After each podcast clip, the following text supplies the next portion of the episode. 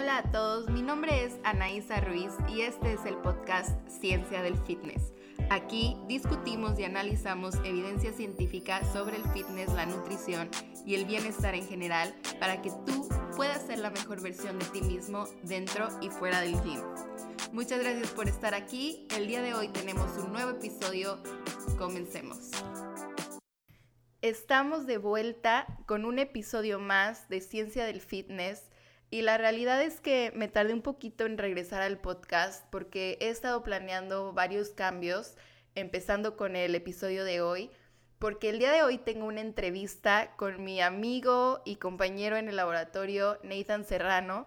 Nate está estudiando un doctorado en biología actualmente aquí en Arizona State y él no habla español, pero la verdad yo no quería que ustedes se perdieran de todo el conocimiento que Nate tiene para darnos. Entonces decidí hacer el podcast en inglés. Ya sé que no está en español, así que voy a traducir los puntos más importantes en nuestra página web www.cienciadelfitness.com para que en cuanto terminen de escuchar el podcast vayan a checarlos. Realmente es un episodio increíble, espero que lo disfruten y una vez más volvemos cada lunes un episodio nuevo de Ciencia del Fitness. Así que sin más, que decir, vámonos al episodio número 4. On today's episode, we are joined by an expert in muscle physiology and exercise, and my friend Nathan Serrano. Nate is currently working on his PhD in biology at Arizona State University, and his lab works on muscle metabolism, specifically in people with metabolic conditions such as diabetes or obesity. He has spent a lot of time working on muscle, on its molecular components, and its adaptations to exercise. I am very glad to have Nate joining me today and to have the opportunity to really dig in and understand the role of skeletal muscle in living a healthier life. Welcome to the show, Nate, and thank you for being here today. Wow, what an intro. Thanks for having me. Uh, yeah, so. Uh, okay, so. To get started, would you mind sharing with us a little bit more about your background? Why muscle? How do you get into this? Ooh, that is quite the question. Um, as you mentioned, I'm a PhD in biology currently. My background is in exercise physiology, so my undergraduate and master's degrees are both in exercise physiology. I did my bachelor's degree at Boise State University, where I didn't do much research. I participated in some like one or two studies as a participant um, and helped collect some data with uh, one of the master's students that was doing some research there at the time. And then from there, uh, I thought my career goal was going to be physical therapy. Found out very fast that I did not like that field. It just just wasn't for me. So I continued on to get my master's uh, in exercise physiology as well, uh, and that was at Cal State University of Fullerton in California obviously Cal State. During my studies there, I was highly involved in uh, the sport of weightlifting. Um, we were doing snatches and clean and jerks for training, and uh, I was competing as well, also coaching. So during my master's program, I got the really awesome opportunity to work with some really great faculty members that were doing some really cool stuff. But why why muscle? Let's see here. Uh, well, I've always been intrigued by exercise. You know, at a very young age, I started exercising myself. I was very active as a young child as well. I was involved in a lot of sports, so I played baseball from a pretty young age. So about like 11, 12 years old, I quit that sport and went to football. Had a little more success there until uh, puberty leveled out and I found out how small I was. In addition to playing football, I also did track and field. Did track and field all through high school. Uh, was a little bit better. Had more success there. Uh, so I continued at a community college uh, that was local for a couple of years. So I was looking at looking around and found Boise State. I took that gamble, tried out for the team, spent about a year training basically up until that point, doing basically CrossFit, where I kind of fell in love more with uh, doing the weightlifting movements, so snatch and clean and jerk. So I took a couple of classes that were strength and conditioning, where we kind of went over everything that has to do with uh, your body's adaptations to exercise, particularly with uh, like resistance exercise and stuff like that. I got this uh, burn in me for not just participating in research, but also perform- doing research. Um, and I think I started uh, mostly with participating at first. So once I got into my master's degree and started doing that research, I found a deeper level of questioning through taking another strength conditioning class at, at the graduate level. Um, where we're looking at more uh, molecular components, so looking at fiber types and looking at the cellular signaling of the muscle and what's happening on that smaller scale within your muscle during exercise. And I remember, so we did this project for a class, and I remember just being like blown away by like all these things that are going on within your muscle it, it was literally just like reading a, another language. Like there's so many acronyms and letters put together. Um, I was lost, but that that intrigued me so much. So I kind of fell in love with that area, and in doing so, I found Dr. Andy Galpin, who was I knew at the time was already doing muscle f- uh, fiber type research, but that basically solidified my interest in him. And so I went to him, and we we hashed out some ideas for a thesis and we realized there were some competitions coming up that we can take potentially some biopsies from athletes drew it up on paper and luckily enough we got a little bit of funding and um, we executed. Uh, and so that that's uh, kind of the background of like why why muscle where i came from. Nice. So actually just to give just to give you i mean whoever's listening a little bit more of background um, Nate and I have been working together for what almost two years now. Almost two years, yeah. And I mean, when I first met him, it was so interesting because it was almost kind of the same way why I got into muscle research and why I love it so much. I feel that scientists who work on this field is because they love doing some sort of sport themselves and they're just so amazed about muscle. Yeah. So while you were talking, you mentioned that you got started with CrossFit and powerlifting and then kind of got into weightlifting. Mm-hmm. Okay. So I would like you, because this was the first question I asked you when I met you. I was like, Nate, what's the difference between powerlifting ah, and weightlifting? The old question. Please. Powerlifting and weightlifting. For all the listeners out there that don't know what powerlifting or weightlifting are, powerlifting is well, they're both two different sports. They're both separate. Powerlifting is the sport of doing bench, deadlift, and squats, and then weightlifting is the Olympic sport that is performing uh, snatches and clean and jerks. And if you don't know what those movements are, clean and jerk is pulling a barbell from the floor to your shoulders, and then from your shoulders to overhead. And then the snatch is pulling a bar from the floor to overhead in one fluid motion. It is somewhat of a misnomer, though, because weightlifting is far more powerful uh, of a movement than than actual powerlifting, where they're usually moving in slower velocities, lifting a whole lot more weight. Whereas weightlifting is, is uh, they're lifting a heck of a load of weight, but it's just done in a much more powerful manner. So I see where confusion comes in, but um, weightlifting is snatching clean and jerks, powerlifting is bench, squat, deadlift. Thank you so much for making that clarification before we dig into it. I actually wanted to talk about first on describing what do you mean by fiber types. Okay, so let's start talking about more scientifically here and just let me know really what is muscle made of? What are these different fiber types? And maybe a little bit of a description of each one. Okay basic biology here uh, of muscle. Your muscles comprise comprise of a couple of proteins that basically act on each other to create contraction.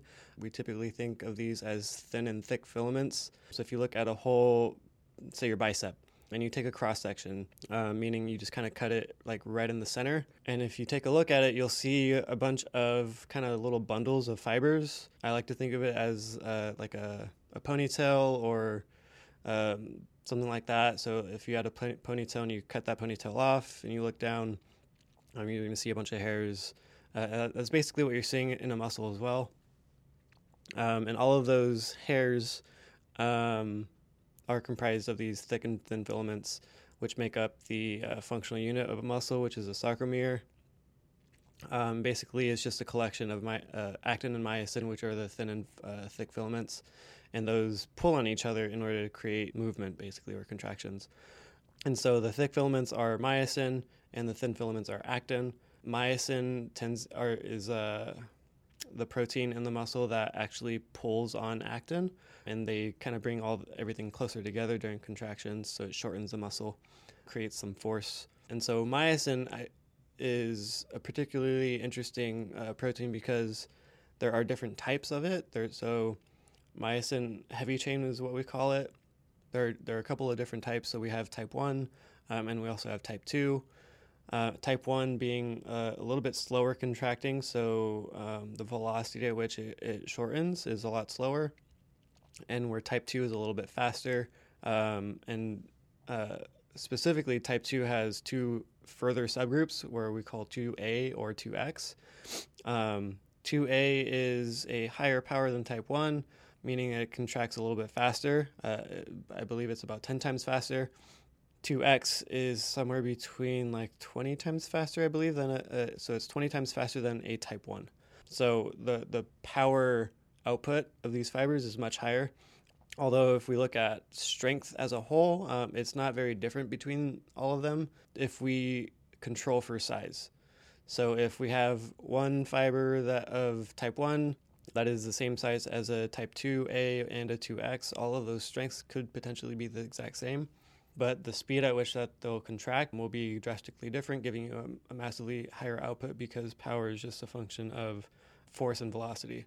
When we're talking about fiber types, we're, we're typically talking about uh, what myosin heavy chain protein is within those fibers. So we have type 1, 1, 2A, and we have a pure type 2A, um, and there's a, a, a hybrid uh, 2A, 2X fiber, and we have our pure type 2Xs. And then there's also kind of the trifecta that has all three proteins in there, which would be a 1, 2, A, 2X. And then there's another kind of anomaly that is a 1, 2X, so it kind of skips the, the 2A.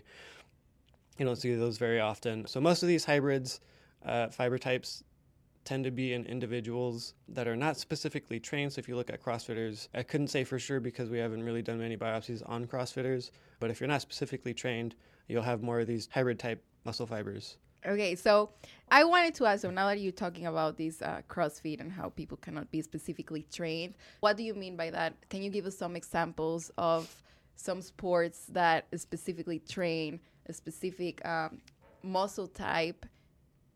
And how do we kind of develop that muscle profile? Yeah. So now that we kind of have a somewhat of a basic background of what the fiber types are, earlier research thought that we couldn't change our fiber type and that it was set in stone and that it was driven by solely genetics. So what you were born with is what you are left with and you can't do anything about it. But in recent research in the last 20 to 30 years, really since probably about the, the 80s or so, we have found out that this is not true. It's just simply not true. And once we started doing single fiber research and some training studies, we found out that you can actually shift your, your uh, fiber type a little bit. To what extent is very unclear still to this day. But it is pretty plastic in, in the sense that you can go from, say, 40% type 1 to 60% type 1 if you're doing marathon training. Or you can go from uh, the same the same effect with 2A with uh, resistance training. So you can start at, like, say, 40% 2A fiber type and you can shift that to somewhere around like 60% of 2A with resistance training. But the resistance training does seem to be um, fairly specific. So you have to kind of you have to be careful with how you're training for two A's because sometimes if you're doing too many reps, then you you might still um, elicit a stimulus that's going to drive uh, type one adaptations over two A adaptations. So what would you say are type one adaptations? Um, so type one adaptations type 1 adaptations. Now, I'm not necessarily an expert in this area, but Brad Schoenfeld has tons and tons of research, and he's uh, definitely championed this area. But I believe the like, your kind of typical bodybuilding type workouts. So if you're doing going 12 to 15 reps, it's thought to be targeting more type 1 muscle fiber types. And if you're doing anywhere between five to five to ten reps, you're ty- targeting more of these type twos, and actually all the way up to, to one reps, you're still targeting these two A's and it seems that any loaded stimulus seems to shut off the genetic signals for 2x so either it's not very clear to at this point at least to my knowledge how we can stimulate the adaptation of 2x or if it's even responsible to do because there's some metabolism uh, tied to all of these things that we can get into in a little bit later. But basically, 2x is very is very fatigable, meaning it, it can't it can't perform a lot of contractions for a very long time. And in addition to that, it doesn't use fat very well, or do, it doesn't use uh, sugar very well either. So those two things are kind of the main things that we use for metabolism. And so if it can't use those two things, is it really useful in our body? I don't know, and I don't think the research is very has shown much on the contrary. So, yeah. So I know you're also a personal trainer, right? Uh, not not but a little bit. Yeah. You kind of you specialize in programming. Yeah, so right. my, my undergraduate was actually in fitness evaluation and programming. So I do have a degree in programming per se, and I have been a personal trainer for several years in the past, uh, kind of leading up to my position now. Um, and I still have a couple of clients that I work with remotely. Would I call myself a personal trainer? Yeah, I guess. Just not a very active one. Active in the sense that I'm not training very many people, but I am still fairly active. Whenever you have a client or someone who comes to you, right? maybe let's talk about someone who's not an athlete, right? Just regular person. Yeah, and most of the people that I right. Uh, train right now are, are not necessarily athletes. They're the kind of general population just trying to maintain body weight, lose a little bit of weight, right. or just stay healthy in general.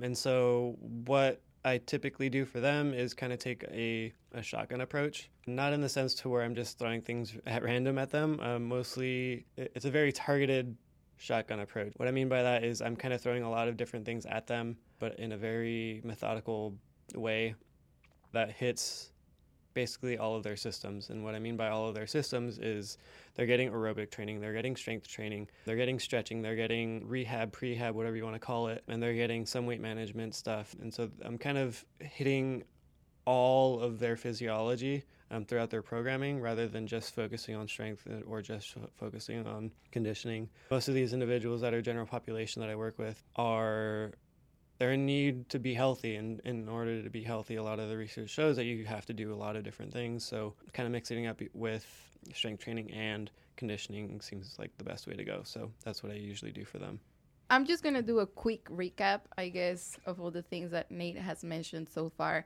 So basically, we have different types of muscle fibers. We have type 1, which is a slow twitch, and it gets developed more with, with endurance training. And then we have these type 2 fibers, which have type 2A and type 2X, correct? Correct. Now, you mentioned something really important that I think we have to talk a little bit more about this that there are some metabolic differences between these fibers. Let's talk about what would you say that there is an optimal fiber type profile for someone to be metabolically healthy? And what would that be? That's that's a really great question because I think that's something we probably won't answer anytime soon. What is optimal for one individual won't necessarily be optimal for somebody else.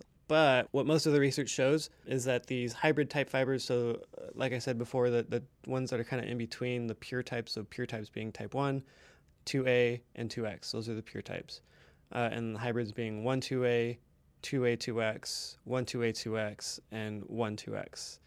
I know that's a mouthful and things, just letters that I'm throwing at you, but um, hopefully it's being clear. So, what a lot of the research shows is those hybrid types tend to be more prevalent in individuals that are sedentary, unspecifically trained, or unhealthy in some sort of way. And further, these 2X fibers tend to be mixed in with, so 2A, 2X hybrid is kind of been identified as uh, an unhealthy metabolism for the most part. When I'm talking about metabolism or healthy or unhealthy, I mean the amount of glucose that you're able to use. So, when we think about things like obesity or diabetes, one of the biggest contributing factors for diabetes, say, is your ability to bring in sugar from your blood and use it as a fuel source either in your muscle and your brain or store it in either your muscle or your liver. And your body basically sends insulin into your into your bloodstream in order to do that. And so with diabetes you lose that ability to either create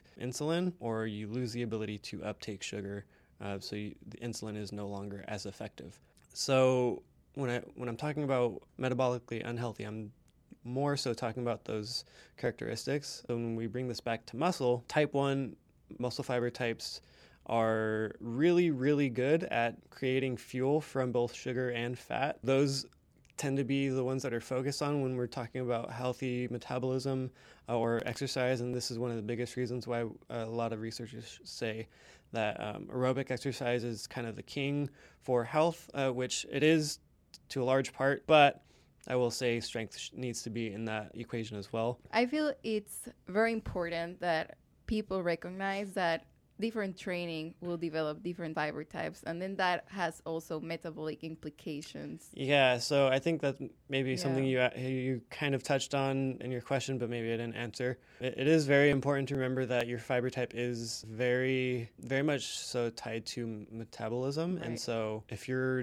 doing things like strength training and only strength training you have tons of type 1s you're losing mitochondria because you're not using them and so when you try and go for not even a jog, maybe like a walk up some flights of stairs, you might come get out of breath. Yeah. And I can tell you from being a weightlifter for several years and not doing much cardio that that happens. And it's, it's kind of scary. Yeah, no. You can go up like one flight of stairs and you're huffing and puffing and you're like, oh my God, am I having a heart attack? Yeah. I need to go for a jog for, a, for the next couple of months.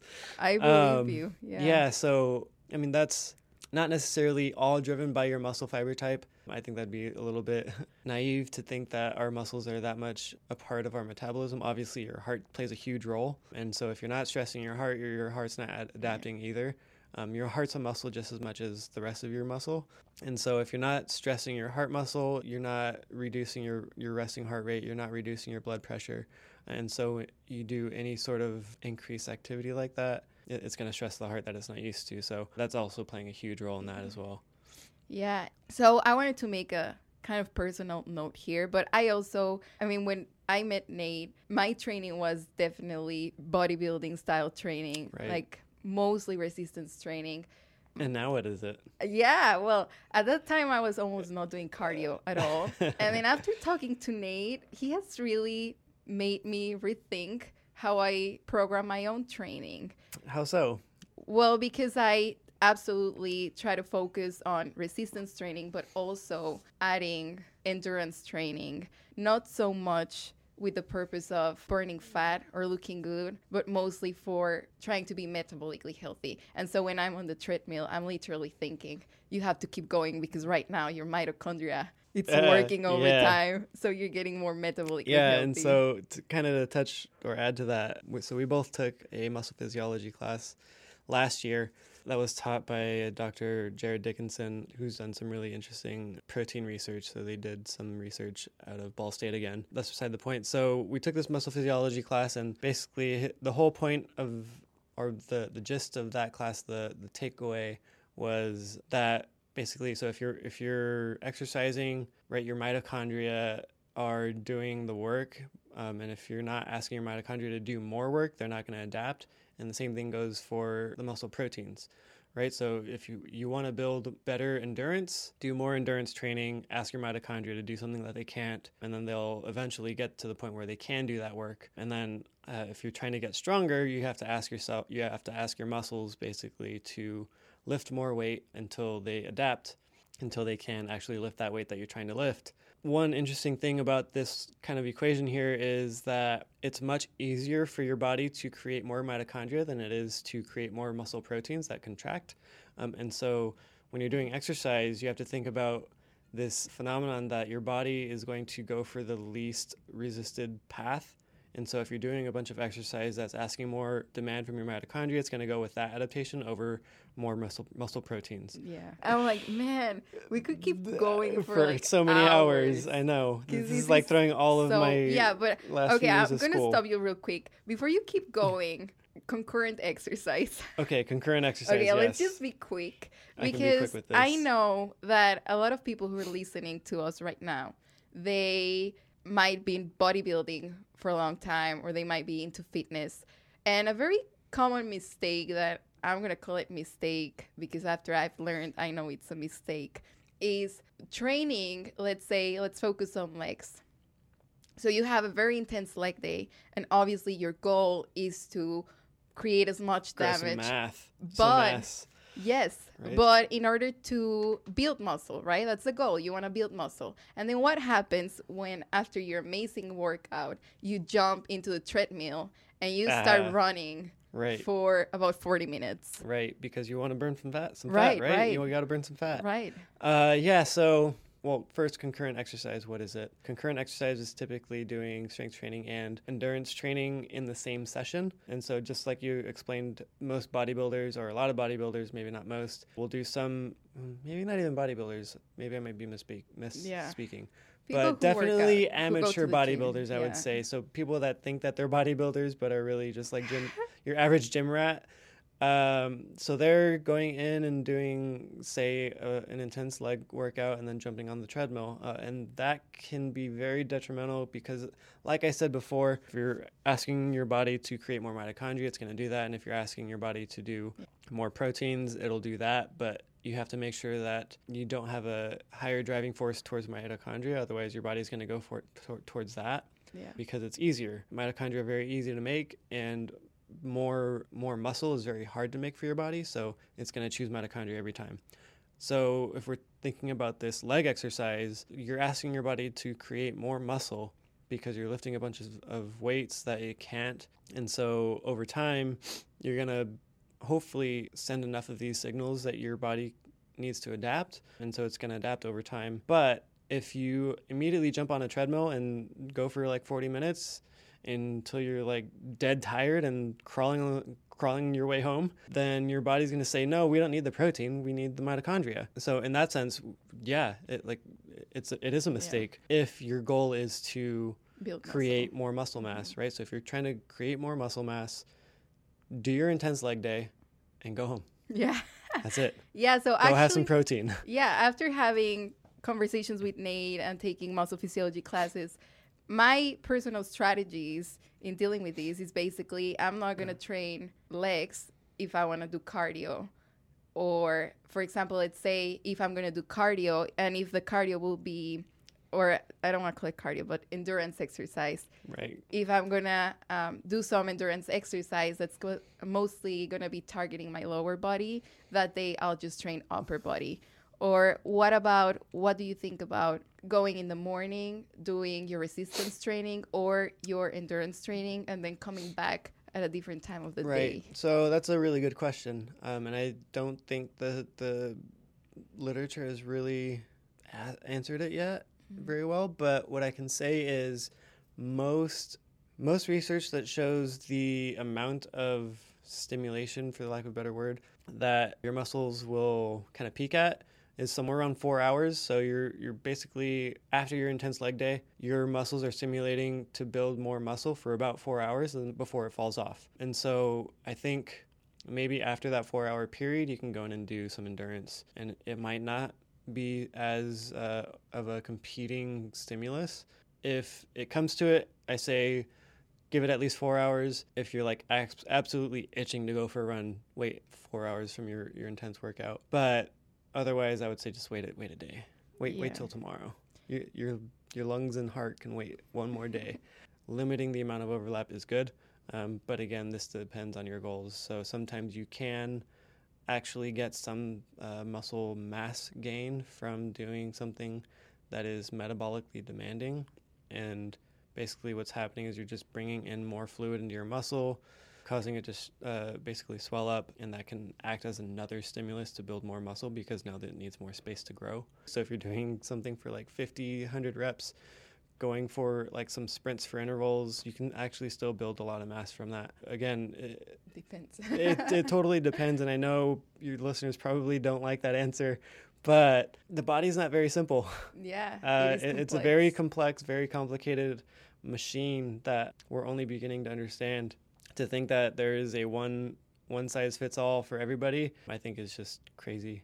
yeah. Uh, and so, if, you can find someone who's knowledgeable to to try and guide you through your journey, uh, otherwise, do your best to to split up your exercises. I think we've covered a lot. And obviously, I mean, Nate is just talking about the training right now, but a whole other topic it's going to be protein intake and the actual, you know, carbohydrate intake, fat Mm. yes, intake, that's that's and how. uh, for another episode. Yeah, I think we can probably do many episodes. oh yeah. Lastly, Nate, obviously I have to talk about coronavirus. Uh, what? How is it? What's okay? I'll, I'll play along. What's about coronavirus? Okay, so this is honestly, this is kind of a personal question that I have, but I feel that we're gonna be asked to stay at home.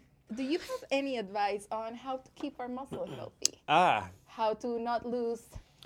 in the next two weeks while we're in quarantine. Uh, Yeah. Yeah. So the best thing you can do while in quarantine is to do body weight exercises. I think if you have a home gym, great.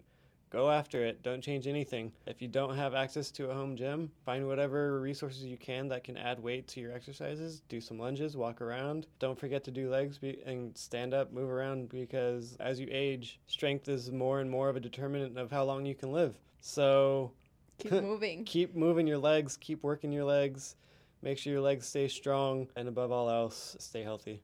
Yeah, I guess I agree with you. And I just gotta say thank you so much, Nate, for joining us today. Where can we find more about your latest work or follow you on social media? Ah, good plug. Uh, well, unfortunately, I'm not super active on my Instagram anymore. I used to be very active when I was doing personal training going through my master's. Even at the start of this PhD program, I was sharing more. Maybe I'll try to get back to it. I keep telling myself that, and then it just gets It away from me. But my Instagram handle is underscore Nate Serrano underscore, and my Twitter is at Nathan Serrano, which again, I'm not very active on either of them right now, but you can find me there. I might retweet something that I find interesting at the very least. I don't send out too many tweets right now. Let's see, any other social media? No, I think that's it. Okay, so everyone, if you're listening, please make sure to go give him a follow. And I, it's it was amazing. Again, I feel that we all leave with the message that muscle is a very valuable tool for living a healthier life. And I would even argue that it should be a priority for us alongside with the heart and the brain.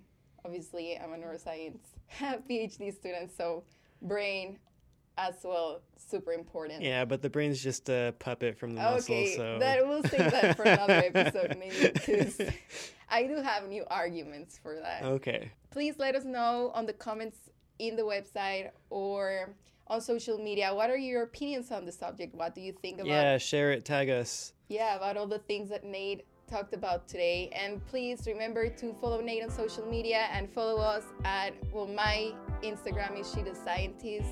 Or follow us at Ciencia del Fitness if you would like more information in Spanish and to keep up with that latest scientific news on how to be the healthiest you. Thank you, everybody, for listening. I am Anaisa Ruiz, and we're signing off. Bye.